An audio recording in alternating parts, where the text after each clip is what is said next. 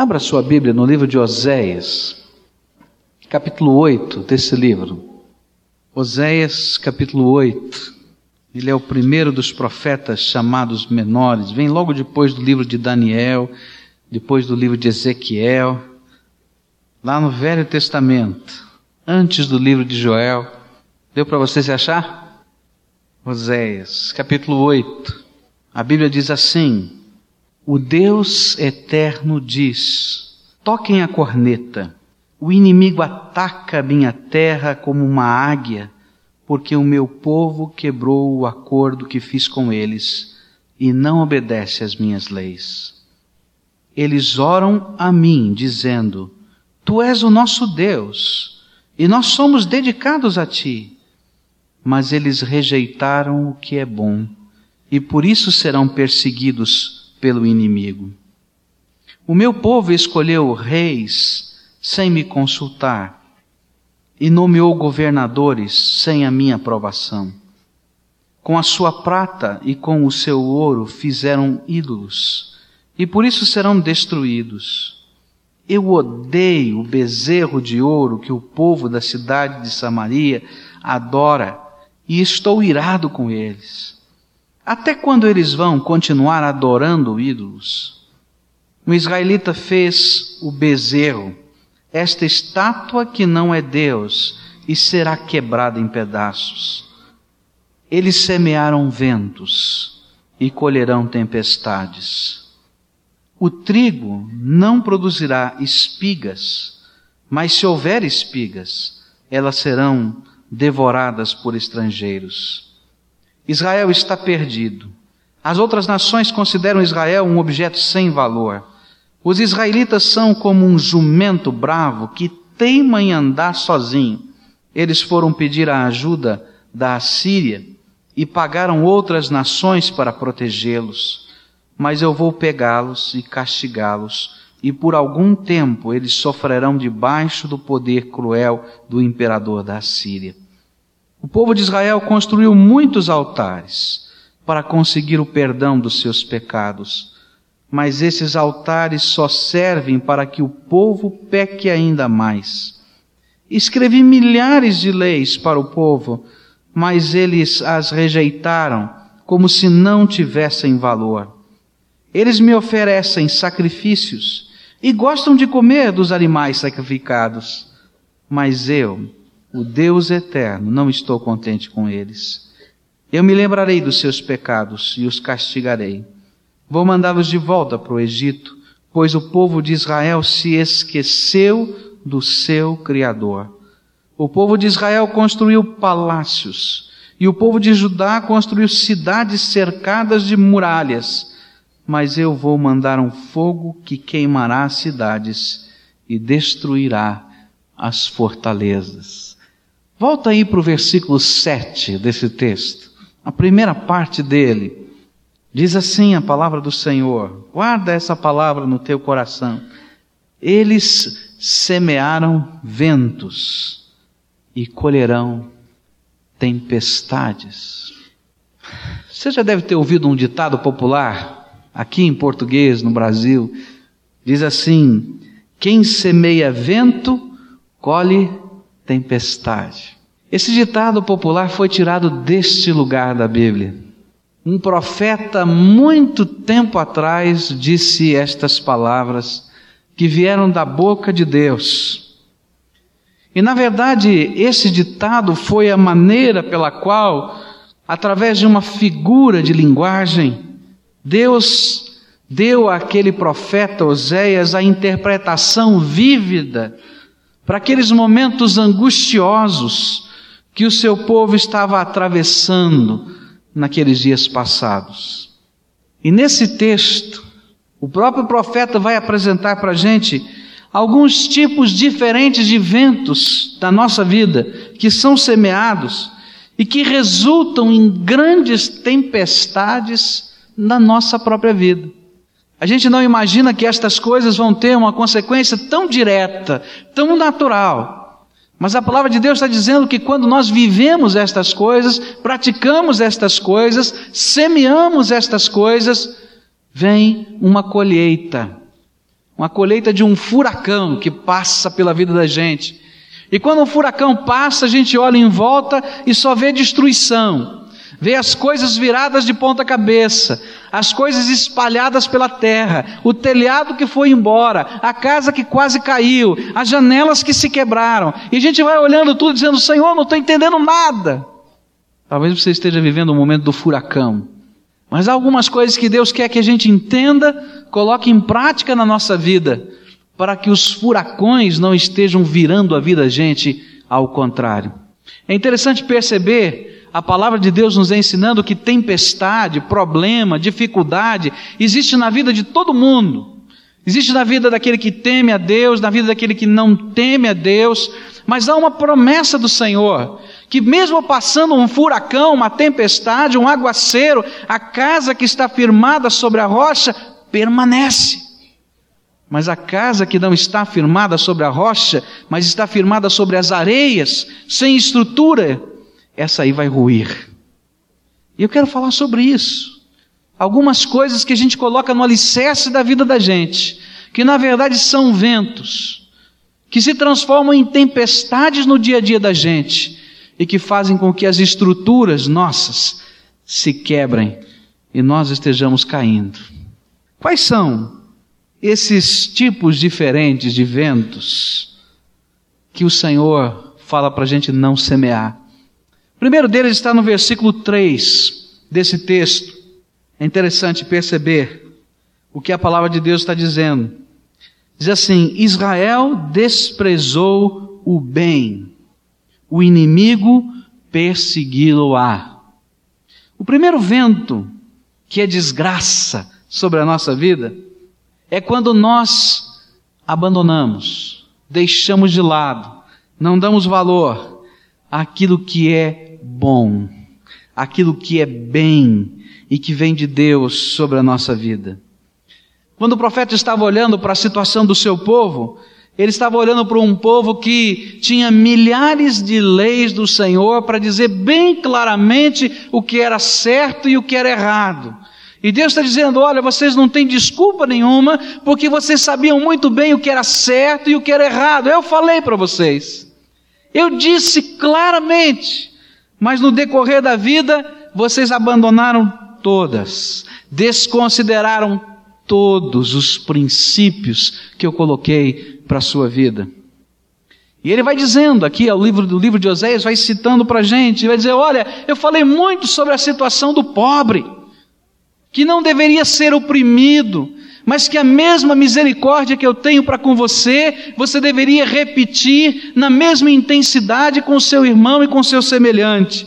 Mas quando eu olho para essa terra, que eu chamo de meu povo, eu vejo as mesmas coisas que aquelas pessoas que não são meu povo fazem e que eu abomino acontecendo na relação entre irmãos. Tem alguma coisa errada o bem foi colocado de lado. Eu olho para os seus políticos, esse é o profeta dizendo, os seus reis, os seus príncipes, os seus governadores, e eu estou falando de um povo que é meu povo, que colocou o meu nome sobre si, e encontro uma demagogia incrível e uma falta de vida verdadeira comigo.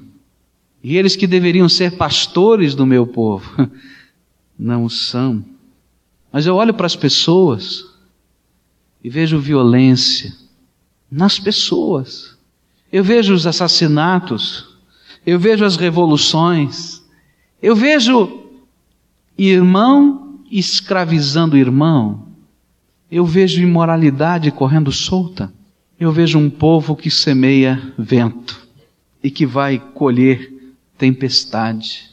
E o que o profeta estava dizendo para a sua nação naquele tempo e naquele contexto é que sofrimento é consequência de uma vida assim. Quando o bem, o bom, aquilo que é valor, aquilo que é princípio é colocado de lado. E esse sofrimento vem e nos pega do mesmo jeito, como nós mesmos estamos vivendo com os outros. Se nós fazemos acepção de pessoas, e dizemos esse é mais digno, aquele é menos digno, um dia alguém fará isso conosco. E nós vamos sofrer. Sofrimento vem, insegurança vem, pobreza vem, porque a vida da gente é um ciclo. Não pense você que aquilo que você tem hoje de dinheiro vai valer para o resto da vida. A vida já te ensinou que a vida dá tantas viravoltas que ninguém está seguro. Lares acabados, destruição de Israel, era aquilo que o profeta está falando. Agora, o que, que isso tem a ver comigo e com você? Qual é a palavra de Deus para a minha vida e para a tua vida? É que nós também podemos semear o vento da rejeição do que é bom. Quando os valores, os princípios de Deus revelados na palavra não são colocados como as prioridades da nossa vida. Quando eu começo a brincar com esses valores, como se eles não fossem tão importantes assim, eu vou viver na minha própria vida as consequências naturais de que da quebra desses valores. Se você começa a brincar com adultério, homem, mulher, seja você quem for, você vai lidar logo mais com a tempestade que vem sobre a sua casa. Você vai ter que enfrentar os seus filhos um dia. Você vai ter que olhar a dor que vai no coração das pessoas por sua causa. Você vai viver privações, porque tempestade vai chegando sobre a nossa vida. Você vai olhar a amargura ao teu redor. Se você começa a brincar com os valores da honestidade, e você se torna uma pessoa desonesta em grande medida ou em pequena medida, você vai perceber rapidamente a consequência disso, porque as tempestades vêm na reputação que você tem. E você já percebeu que a gente leva muitos anos para edificar uma reputação, mas só alguns minutos para destruí-la? Você levou uma vida inteira construindo a sua reputação, o seu nome, mas você já percebeu que em dez minutos o teu nome pode ser acabado diante de toda a sociedade? Às vezes a gente não olha para isso. Eu começo a brincar com os valores do que é verdade e do que é mentira, como se isso não tivesse nada a ver a gente vive numa sociedade em que tantas coisas são flexíveis, dá para a gente dar um jeitinho daqui e acolá. Mas de repente a gente vai percebendo que o pai da mentira é o diabo. E mentira tem consequência rápida na nossa vida, não tem só perna curta, não. A gente vai brincando com os padrões, com os valores, e sofrimento vem sobre nós. Às vezes a consciência de algumas pessoas precisa ter mais espaço do que o restante do seu corpo. Porque tem tanto lixo lá dentro que ele não sabe como lidar com ela.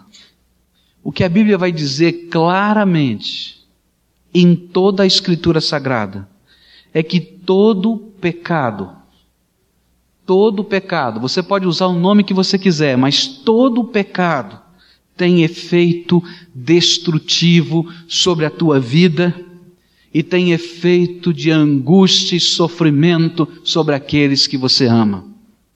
Às vezes o diabo gosta de tentar fazer a gente acreditar que semear vento não produz nada. Eu vou ao terreno e faço de conta que estou jogando sementes, estou semeando vento. Qual é o produto da terra? Você vai dizer, não vai produzir nada. Não tem consequência nenhuma. Não vai vir nada. Mas o que Deus está dizendo é que quando eu semeio o vento do pecado, vem furacão sobre a vida da gente. E o interessante é que quando a gente está passando pelos furacões da vida, o inimigo tenta trabalhar a nossa mente, dizendo a você: olha, não é bem assim. O que está acontecendo não é bem isso. Isso que você está pensando não leva a nada. Ou então ele vai trabalhando muito a sua mente para que você esteja dizendo que a culpa de todas as desgraças da tua vida sempre vai estar em outra pessoa. Ou está no teu marido, ou está na tua mulher, ou está no teu filho, ou está no teu pai, ou está na tua igreja, ou está no teu pastor, e não poucas vezes está no próprio Deus. É interessante perceber que esse povo, esse mesmo povo, vivendo essas desgraças todas por causa do pecado e tão claramente ditas por Deus, depois que essas coisas vão acontecendo, eles roubam Jeremias de Jerusalém, levam para o Egito, e quando chegam no Egito, eles começam a praticar exatamente as mesmas coisas. E Jeremias diz: não é possível, esse povo é doido acabaram de passar pelas mesmas desgraças, semearam vento a vida inteira, colheram furacões e continuam nessa semeadura. E diz lá, o livro de Jeremias, que eles começaram a fazer as ofertas à rainha dos céus outra vez, e os cultos idólatras, tudo de novo. E quando Jeremias levanta sua voz para dizer: Olha, não deu para aprender, eles dizem assim: Não, o problema foi que nós adoramos ao Deus Jeová. Se tivéssemos adorado outro Deus, talvez ele tivesse nos livrado. Quantas vezes eu tenho visto pessoas assim, que olham as desgraças que estão ao seu redor e na sua própria vida e dizem: Isso é culpa de Deus. Se Deus fosse realmente bom, não permitiria que coisas assim estivessem acontecendo no meio da minha família, no meio da minha casa. Mas às vezes não estão olhando a sua própria vida. Quem semeia ventos, colhe tempestades.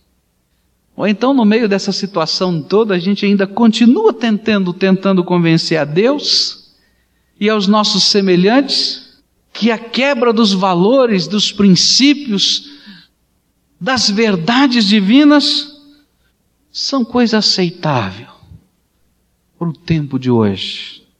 E dizemos, isso é normal, você que é retrógrado, não evoluiu, o que eu tenho aprendido na Bíblia, meus queridos, é que a gente só pode ser restaurado no meio de um furacão quando a gente tem a coragem de olhar para a gente mesmo e dizer: Senhor, pequei, tenho falhado contigo, tenho feito aquilo que não é da tua vontade, não sou digno de nada, mas tenha misericórdia da minha vida.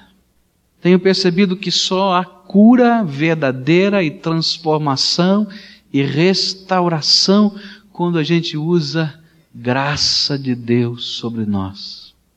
Graça. Graça. Porque quando eu olho para Deus só posso dizer, Senhor, se não for a tua graça, estou perdido. Esse versículo 3 chama a minha atenção e eu quero dizer para você que é crente, Presta atenção nisso. Israel desprezou o bem, o inimigo persegui-lo-á. Quando você, crente, selado pelo Espírito Santo de Deus e cercado pela muralha de fogo da proteção de Deus, não olha para o pecado que está na tua vida. Brechas nesta muralha se abrem e o Senhor permite que o inimigo persiga. Eu não sei se você consegue entender quão importante e quão sério é isso.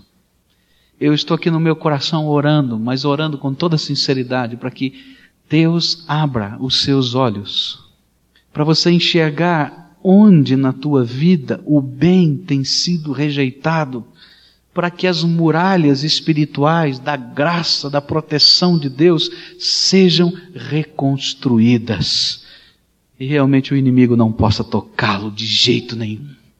Segunda maneira como semeamos vento em nossa vida está no versículo 4 desse texto. Diz assim a palavra do Senhor: Eles fizeram reis, mas não por mim. Constituíram príncipes, mas sem a minha aprovação da sua prata e do seu ouro fizeram ídolos para si, para serem destruídos. Segunda maneira como semeamos vento é quando desconsideramos a vontade de Deus para a nossa vida. O que a Bíblia está dizendo é: tem coisas na nossa vida que não são pecado. Em si mesmo elas não são pecado. Mas Deus tem algo melhor para mim. Deus tem algo maior para mim. Tem algo que é da sua graça. E eu estou vivendo a minha vida e não estou olhando para qual é a vontade de Deus para a minha vida, qual é o projeto de Deus para a minha vida, qual é o plano de Deus para a minha vida. E eu vivo desconsiderando isso.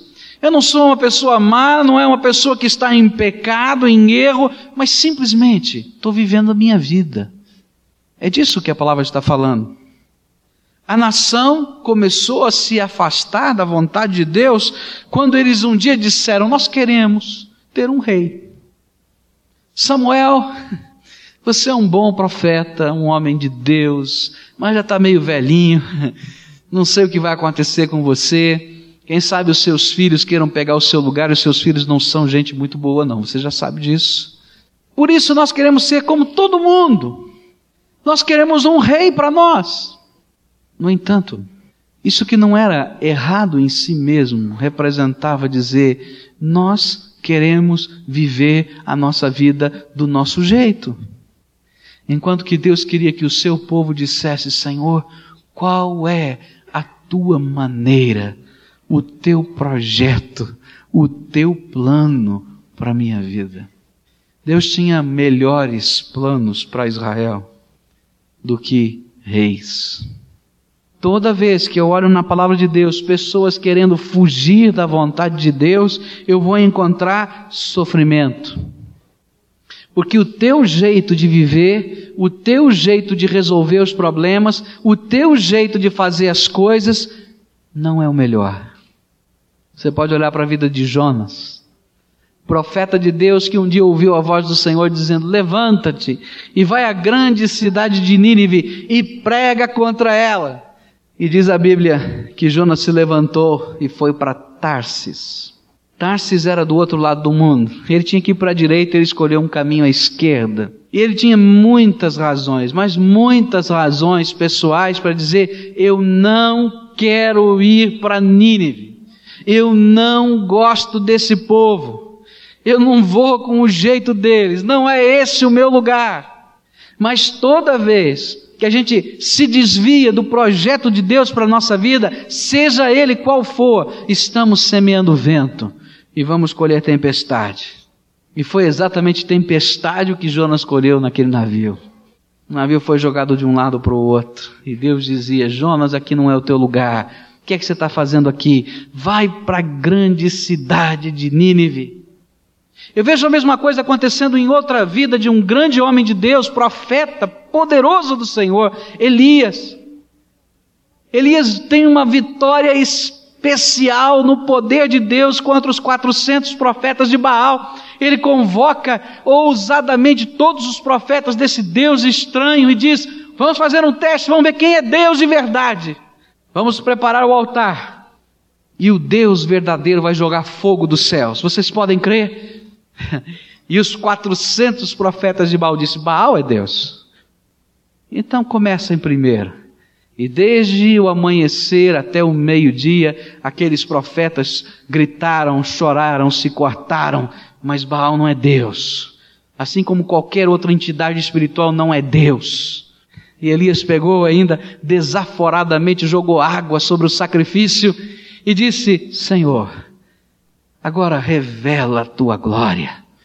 E Deus mandou fogo dos céus e lambeu o altar inteiro, até as beiradinhas que tinham água foram consumidas pelo fogo de Deus. Vitória estupenda!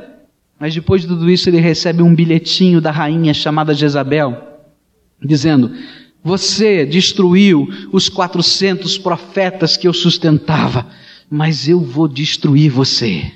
E aquele homem entrou numa profunda angústia, numa depressão tão grande, e disse: Senhor, não adianta nada eu continuar sendo profeta.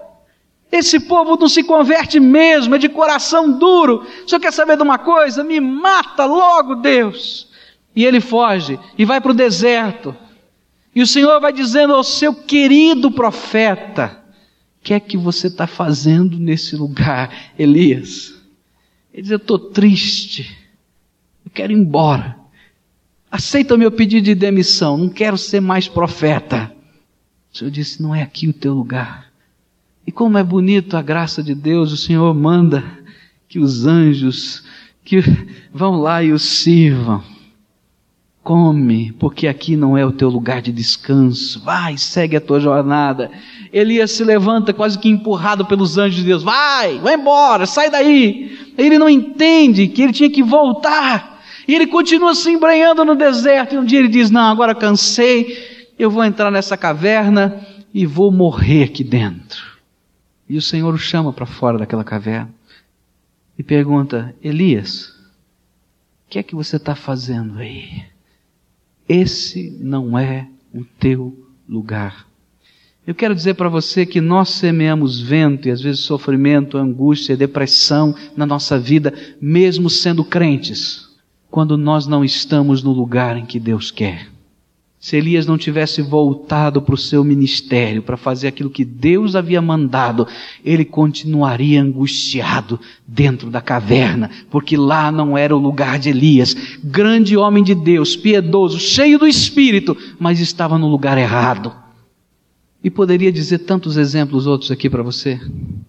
Podia lembrar de Saul, ungido do Senhor para ser rei escolhido a dedo pelo Senhor, mas que quando começa a abandonar a vontade de Deus para a vida dele, cai da graça.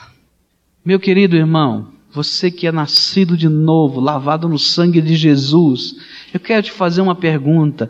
Você está no lugar em que Deus lhe convocou para estar? Não semeie vento na tua vida. Porque a palavra de Deus diz que quem semeia vento, colhe o quê? Tempestade. A Bíblia vai dizer assim: Por que, pois, se queixa o homem vivente? Queixe-se cada um de seus próprios pecados.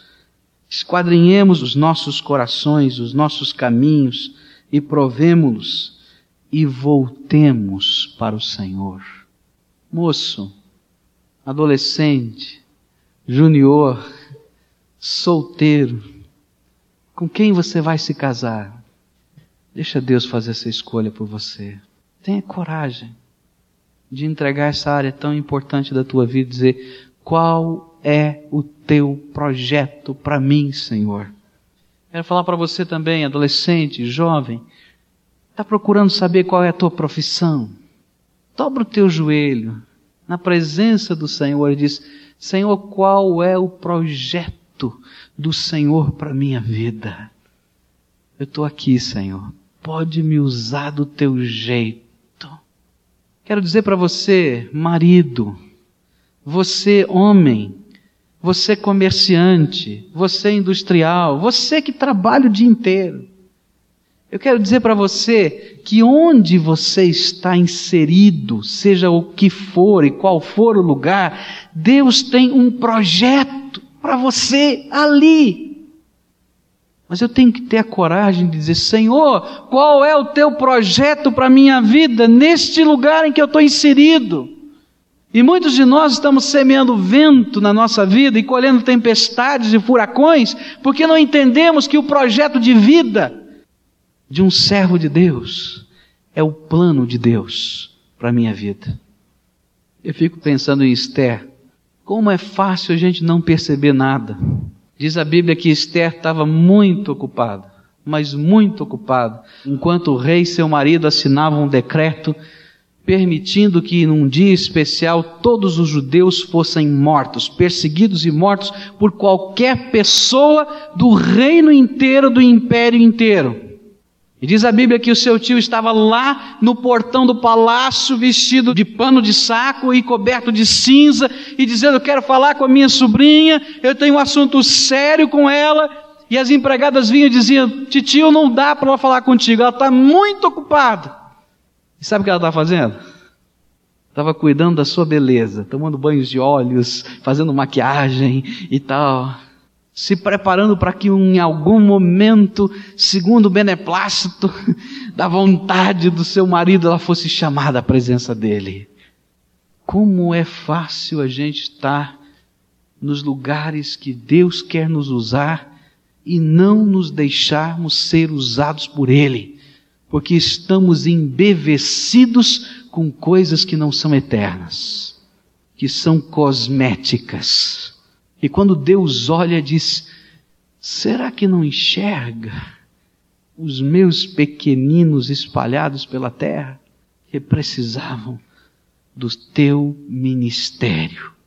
Agora, quando eu tenho coragem de semear a vontade de Deus na minha vida, sabe o que a palavra de Deus promete? Que você vai colher os frutos do amor de Deus sobre você. Pergunta que eu tenho para você é: o que é que você tem semeado? Você tem semeado vento na tua vida? Vai colher tempestade. Tem semeado um compromisso radical com o Senhor em todas as áreas da vida. Segundo a palavra de Deus, não existe uma vida espiritual e uma vida secular. Existe a vida de um servo de Deus. A última coisa desse texto que eu queria destacar: sementeira de vento. Versículos 11 a 14 dizem assim: Ainda que Efraim tem multiplicado altares, estes se lhe tornaram altares para pecar. Escrevi para ele miríades de coisas da minha lei, mas isso é para ele como coisa estranha. Quanto aos sacrifícios das minhas ofertas, eles sacrificam carne e a comem, mas o Senhor não os aceita. Agora se lembrará da iniquidade deles e punirá os seus pecados, e eles voltarão para o Egito. Pois Israel se esqueceu do seu Criador e edificou palácios, e Judá multiplicou cidades fortificadas, mas eu enviarei sobre as suas cidades um fogo que consumirá os seus castelos. Puxa vida! Um fogo que consumirá os seus castelos. Que a Bíblia vai falar é que semeavento é quando eu semeio altares que me afastam de Deus. Presta atenção nisso. Eu semeio vento quando eu semeio altares que me afastam de Deus. Os versos de 11 a 14 que lemos falam da religiosidade do povo de Israel. Olha, naquele tempo não faltava lugar de culto e adoração. E não faltava gente para estar nesses lugares. Assim como não faltavam deuses.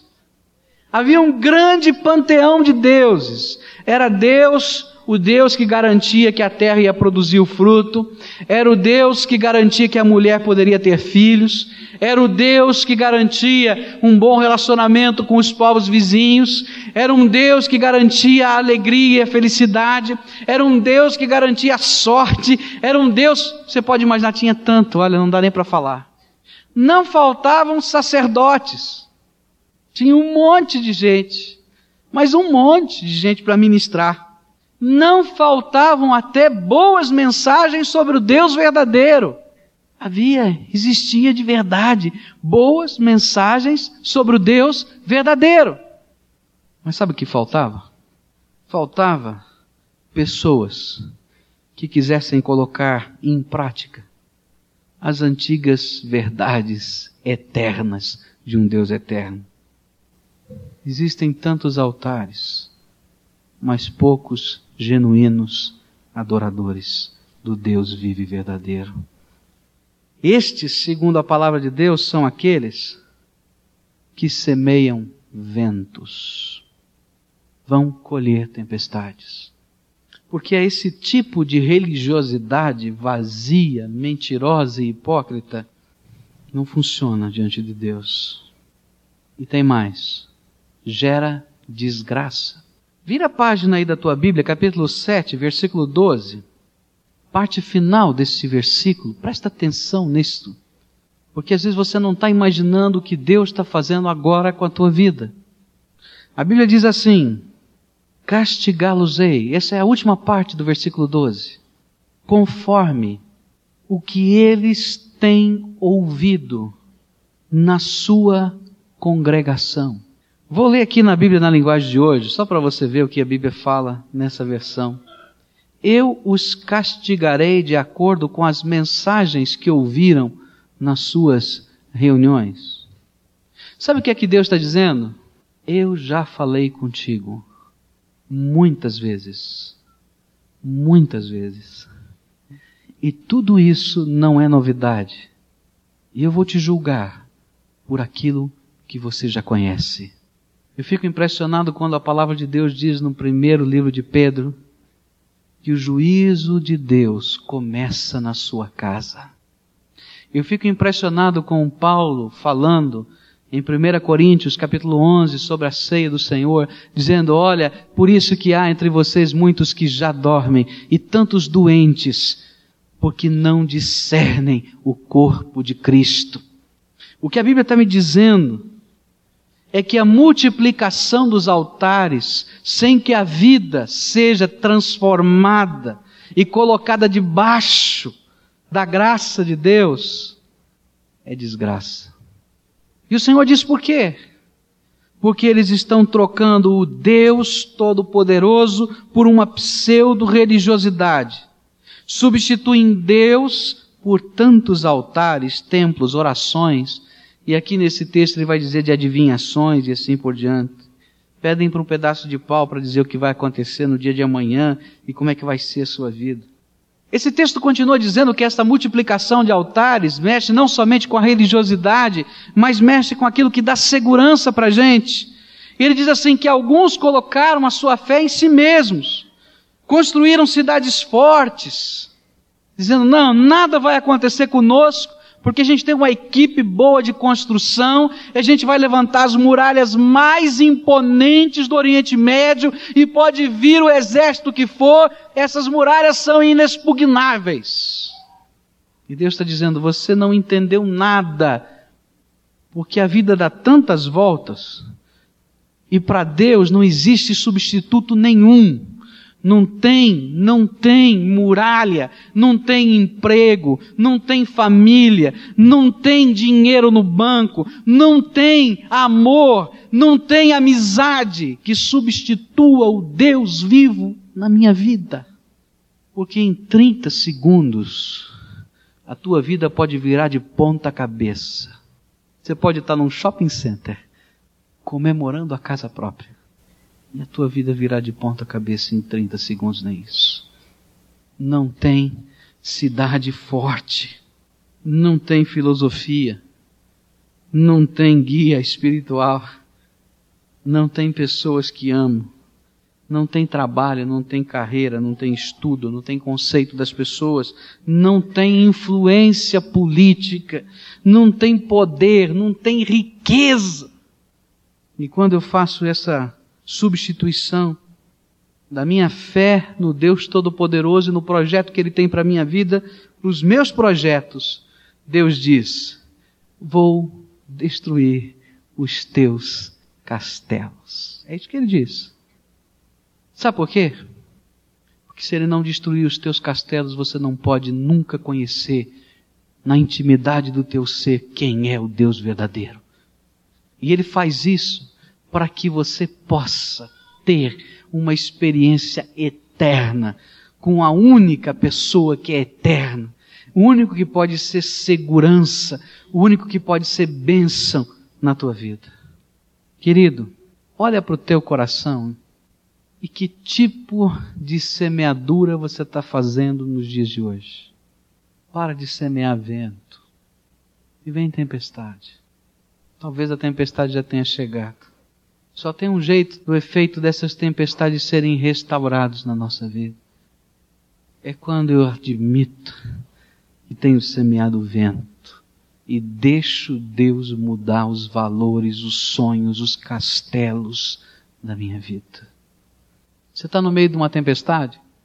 Olha para a tua tempestade e veja o que é que Deus está te ensinando no meio dela. Olha para isso. Pare de culpar todos pelo teu fracasso. Eu quero desafiar você a ver como é maravilhosa a maneira de Deus mexer com os furacões que passaram pela nossa vida. Você quer experimentar isso? Só tem um jeito. É reconhecer a semeadura do vento e deixar o Senhor arrasar o que não presta para construir algo novo na vida da gente. Você tem que deixar Jesus te ajudar, mas do jeito dele, não do teu jeito, do jeito dele. Olha para o teu coração e antes da gente orar, Você ora, fala com o teu Deus. O que é que está sendo semeado na tua vida? Que tipo de sementeira você está construindo? Que tipo de colheita está vindo sobre a tua vida? Deixa Deus fazer alguma coisa diferente, mas do jeito dele, não do teu. Só do jeito dele. Tem que ser radical nessas coisas, não tem jeito. O Espírito Santo do Deus vivo, eu te invoco agora, te peço que tu sejas irresistível nessa hora. Que tu fales agora pelo teu poder aos nossos corações. E que a mensagem que ouvimos seja aplicada pelo Senhor, pelo teu Espírito, na minha alma, na alma dos meus irmãos. Mostra, Senhor, os buracos na muralha. Mostra, Senhor, os planos que precisam ser jogados fora. Mostra, Senhor, os altares que precisam ser destruídos. Aplica, Senhor, aplica, Senhor, aplica, Senhor, a tua palavra nas nossas vidas. É no nome de Jesus que oramos. Amém.